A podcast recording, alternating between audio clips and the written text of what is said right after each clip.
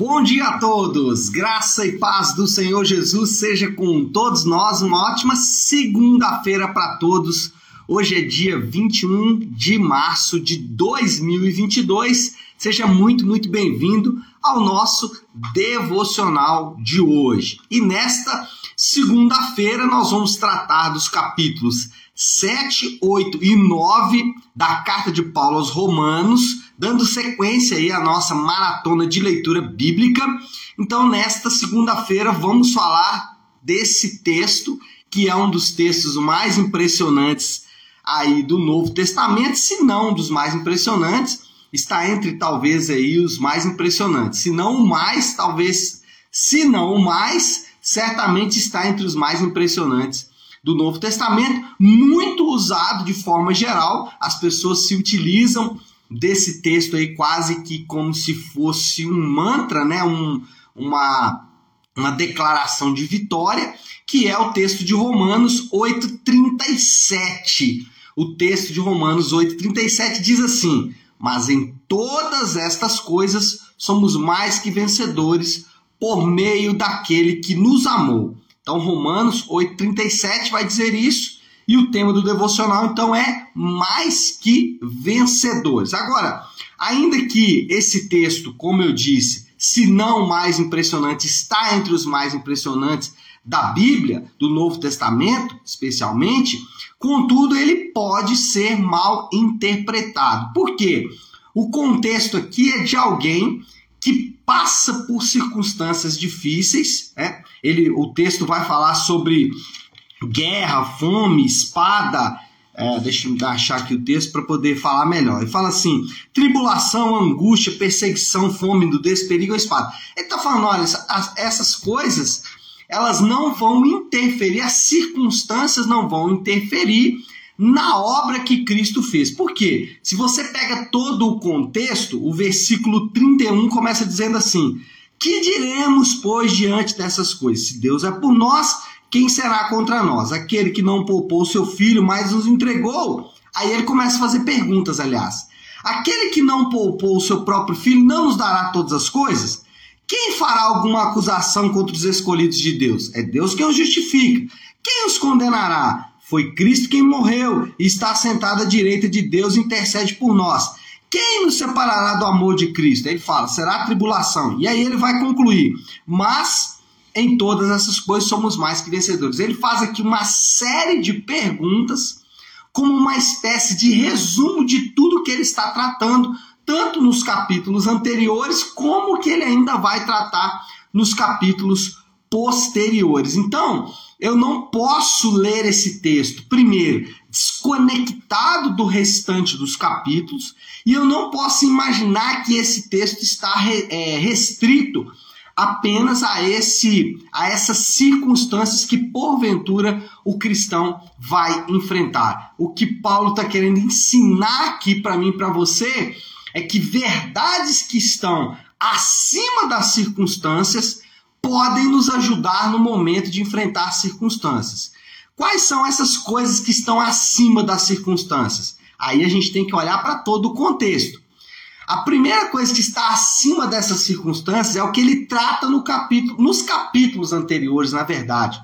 No capítulo 4, 5 e 6, que ele vai resumir tudo no capítulo de número 7. O que, que ele trata nesses capítulos? Ele trata da justificação. Então, a primeira coisa para entender esse texto é nos lembrarmos de que Cristo nos justifica do pecado. O que Paulo vai mostrar no capítulo 7 é que a lei é boa. Ele fala a lei, ela é. Se não fosse a lei, eu não teria ideia do que, é, do que é pecado. Contudo, Paulo afirma: a lei não pode livrar do pecado.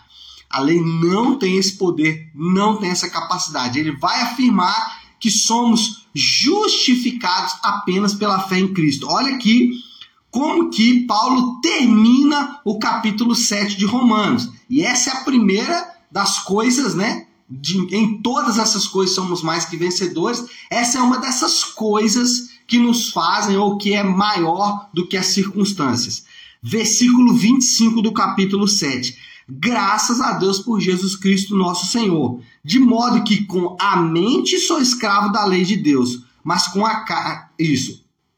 Como é que é? Isso. De modo que com a mente eu próprio sou escravo da lei de Deus, mas com a carne da lei do pecado. Ele fala: olha, a lei é boa, mas ela não pode livrar do pecado. Somos justificados apenas pela fé em Cristo. E ser justificado por Jesus tem repercussões muito, muito objetivas. De modo assim, bem resumido, porque o nosso tempo aqui não permite, mas eu até te desafio a estudar um pouco mais sobre a justificação pela fé em Cristo, mas de modo bem claro e objetivo, é deixar de encontrar ser justificado por Cristo de modo objetivo, além, obviamente, da salvação. Aqui eu estou tentando linkar tudo isso com as circunstâncias da vida é deixar de encontrar em coisas o sentido da vida. O que a justificação de forma objetiva promove é que o significado da vida, o significado da minha vida, o significado da sua vida, o significado da vida daqueles que estão em Cristo Jesus, e aqui é importante fazer um comentário: ser mais que vencedor está ligado em estar em Cristo. Aqueles que não estão em Cristo não deveriam afirmar que são mais que vencedores. Por quê? Porque ser justificado é uma condição daqueles que estão em Cristo. E ser justificado é encontrar sentido não em coisas mais, mas encontrar sentidos em uma pessoa, encontrar o significado da vida em uma pessoa, no caso, em Jesus. Qual é o melhor exemplo que a gente pode dar para explicar esse primeiro ponto?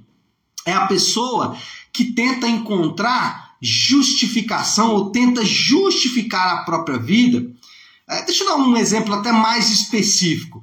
É a pessoa que tenta justificar a solidão casando. você já deve ter visto esse tipo de pessoa. Talvez você passou por isso. Você se casou ou você conhece pessoas que se casam porque estão se sentindo sozinhas. Elas falam: olha, por que, que você quer se casar? Porque eu estava muito sozinha. Isso é tentar justificar a solidão casando. O que a justificação em Cristo promete é que a minha a forma como eu vou justificar a minha vida não é mais buscando encontrar respostas para a minha vida. Eu encontrei uma resposta, por isso eu faço as coisas. Deixa eu tentar clarificar isso. Vou voltar no caso do exemplo do casado que é, se casa para se livrar da solidão. O que vai acontecer com essa pessoa que casou para se livrar da solidão? Ela vai encontrar a solidão no casamento. E quem é casado sabe, sabe disso. Sabe que nem sempre você estará junto com essa pessoa. Às vezes, você vai passar até mais tempo com outras pessoas, até com pessoas do trabalho, do que com a pessoa que você, que você casou para se livrar da solidão. Então, é, tentar encontrar justificativa para a solidão casando não vai fazer nenhum sentido. E como eu faço isso, então? É encontrar justificação para a solidão em Jesus ou na justificação em Cristo. É que eu me lembro que Jesus enfrentou a maior solidão que alguém poderia enfrentar a ponto dele dizer: Pai, o Senhor me abandonou também? Pai, o Senhor me deixou aqui também? Eu estou sozinho nessa cruz? Ele enfrentou a maior solidão que alguém pudesse, que alguém pôde enfrentar. E ele fez isso. Ele enfrentou essa solidão por mim e por você. Quando eu me lembro disso, ou quando esta verdade entra no meu coração, eu lembro que aquele que enfrentou a maior solidão o fez em meu favor. E aí eu posso agora não me casar para é, tirar a solidão do meu coração, mas eu posso me casar porque eu posso servir aquela pessoa que eu estou casando com ela, assim como Cristo fez por mim e por você. As repercussões são diversas, mas esse é um exemplo que pode te ajudar a tentar entender o que é a justificação pela fé. Bom, Segundo, por seu espírito ele nos santifica. E o capítulo 8, Paulo vai trabalhar isso. No capítulo 8, Paulo vai descrever o que é a verdadeira vida no espírito. E segundo o apóstolo, o espírito, ele nos dá poder para obedecer. E isso é importante porque a obediência à lei de Deus não está ligada a uma decisão, não está ligada a apenas uma força de vontade. Ainda que decidir obedecer à lei de Deus é importante, ainda que é, se esforçar para obedecer à lei de Deus faz parte, porém, nós não conseguimos fazer isso apenas com essas coisas mas nós precisamos de um poder. E lá em Romanos 8:11, Jesus fala que o mesmo poder que ressuscitou Jesus dentre os mortos, esse mesmo poder vai nos dar vida. Ele também vai nos vivificar, para que esse mesmo poder que foi capaz de ressuscitar Jesus também nos dá poder para vencer o pecado, para vencer as nossas mazelas. E aí, quando eu lembro que nós somos mais do que vencedores, a santidade ou a santificação, que são dois elementos distintos, elas são maiores, o poder de Deus para nos santificar é maior do que as circunstâncias. Falando da santidade, a santidade do crente não depende do que ele faz, e a gente sempre entendeu dessa forma, que a santidade era, estava ligado ao fato daquilo que eu faço. Então, quando está tudo bem comigo e com Deus, eu estou em plena santidade. Não, não é isso que a Bíblia ensina. A Bíblia ensina que a santidade do crente é uma posição definitiva que ele ocupa em Cristo. Aqueles que estão em Cristo são santos. Agora, a santificação é o aspecto prático da santidade. O que, que eu quero dizer com isso? A santificação é resultado direto da santidade. Aqueles que estão em Cristo, aqueles que são santos em Cristo, vão manifestar essa santificação na sua vida no dia a dia. Então, aqueles que não manifestam esta santificação, eles deveriam se preocupar se de fato eles estão em Cristo. Porque aqueles que estão em Cristo, eles fatalmente vão manifestar essa nova natureza na sua vida diária. Eu costumo dizer que a santidade ela não é um monte que nós devemos subir. Eu falo isso aqui, já falei centenas de vezes aqui no nosso devocional. Ela não é um monte que eu tenho que subir, não é um esforço que eu faço, mas ela é, de fato, um palácio para habitar. Isso significa que a luta chegou ao fim? Não, isso não significa que a luta chegou ao fim. Paulo chega a citar que há uma milícia. A carne milita contra o espírito. Há uma guerra entre carne e espírito. O que eu quero dizer com isso é que ao observar como Jesus fazia, eu aprendo como fazer. Isso é a essência da santificação. Eu aprendo com Jesus, eu olho como Jesus fazia e eu pratico. Como Jesus trata o seu casamento. Mas Jesus não foi casado, pastor, ele está prometido para uma noiva. No Antigo Testamento, o Israel era considerado a noiva de Deus. Então, é esse aspecto, como Jesus trata a sua noiva, como Jesus trata a sua prometida, como Jesus trata o pecado, como Jesus, oh, tra, como, é, como Jesus trata o pecado, como Jesus trata o perdão, como Jesus trata o serviço, enfim, ao observar Jesus eu aprendo como eu devo fazer. Bom, preciso caminhar rápido aqui. Vamos lá. Terceiro ponto. Então, primeiro, somos justificados por Jesus, somos santificados por Jesus, capítulo 8, e mais que vencedores é que algumas coisas estão acima das circunstâncias. Além da justificação da santificação, capítulo 9, ele vai falar sobre a eleição. Somos escolhidos de Deus. E quando a gente fala de eleição, que é o que Paulo vai destacar no capítulo 9, não importa a forma como você entende a eleição. Não importa se você entende que a eleição ela é por predestinação ou por presciência. Não importa a forma como você enxerga a eleição. Por quê? Porque a ênfase não está na forma como a eleição é feita, ainda que a Bíblia nos dê inúmeras é, amostras de como essa eleição acontece. Mas o ponto não é a forma como a eleição acontece. O ponto é aquele que elege. A ênfase está naquele que elege. No caso, Jesus é aquele que elege um povo para si. E a ênfase deveria estar nele. E isso é importante porque ser escolhido, e aí não importa a forma, é ao mesmo tempo um privilégio, por quê? Porque não importa como a eleição acontece, é um privilégio porque aquele que elegeu é importante. Então isso é um privilégio. O rei da glória escolheu um povo para si. Mas também é uma responsabilidade, porque eu fui escolhido pelo rei da glória. Então isso tem peso, isso tem valor, isso tem, é, isso traz um privilégio muito grande, mas também traz uma responsabilidade muito grande. Vou dar um exemplo de alguém bíblico que foi escolhido por Deus. Davi. Davi viveu a honra de ser rei. Talvez o maior rei de Israel. E eu estou falando talvez só porque eu não quero cometer nenhum erro teológico aqui, mas talvez tenha sido, de fato, o maior rei de Israel, exceto Jesus, é claro. E isso era um privilégio, ok? Mas também era uma responsabilidade, tanto que o pecado de Davi não ficou restrito a ele apenas. O pecado de Davi foi revelado não só para as pessoas da sua época, mas em toda a história. Davi foi conhecido como um grande rei, mas também pelos seus pecados.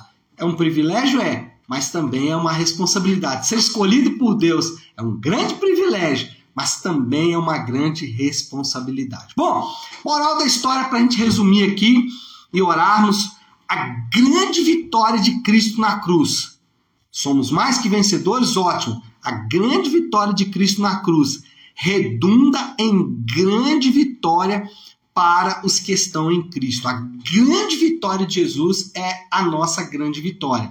Existem coisas que estão acima das circunstâncias. E aí é o nosso desafio aqui. Qual é o desafio do Léo para essa segunda? Eu não sei qual é a circunstância que você, ou quais são as circunstâncias que você vai ter que enfrentar essa semana. Talvez você não vai enfrentar circunstâncias tão simples assim. Talvez vai ser uma circunstância de enfermidade, uma circunstância financeira difícil. Eu não sei quais as circunstâncias, eu poderia citar algumas aqui. Mas você precisa se lembrar: existem coisas que estão acima dessas circunstâncias. E essas coisas é a prova de que somos mais que vencedores. A promessa não é que essas circunstâncias serão desfeitas. E às vezes falamos, somos mais que vencedores, pensando, essas circunstâncias serão desfeitas. Nem sempre. Nem sempre as circunstâncias serão desfeitas. Mas eu posso me sentir consolado, porque existem coisas que estão acima das circunstâncias. Tá bom? Vamos orar? Vamos colocar tudo isso aí diante de Deus, como eu faço toda segunda-feira. Eu começo a semana com a oração do Pai Nosso. Então, vamos juntos orar a oração que o Senhor nos ensinou. Pai nosso que estás nos céus, santificado seja o teu nome. Venha o teu reino, seja feita a tua vontade, assim na terra como no céu. Dá-nos hoje o nosso pão de cada dia. Perdoa as nossas dívidas, assim como perdoamos aos nossos devedores. E não nos deixes cair em tentação, mas livra-nos do mal porque teu é o reino, o poder e a glória para sempre. Amém. Amém, meu povo. Bom, então é isso. Nós vamos ficando por aqui. Antes disso, quero dar um recado importante para você. Hoje, às 20 horas, na nossa igreja nave, nós vamos ter o toque de gerações. O que é o toque de gerações? São os crentes mais maduros em idade ajudando os mais novos. Então a gente reúne no mesmo ambiente os nossos adolescentes, as nossas crianças, os nossos jovens e também os adultos. É um momento ali de comunhão entre toda a família. Então vá, leve toda a sua família. Nós vamos conversar hoje sobre, foi falado no culto de ontem, especialmente sobre é, como viver uma vida missional em uma geração, em uma época tão difícil. Então, você é meu convidado especial para hoje, a partir de, das 20 horas, na nossa Igreja Nave, tá bom? Pessoal, é isso. Vamos ficando por aqui. Que Deus abençoe. Uma ótima segunda-feira, uma ótima semana para todos. Fiquem com Deus.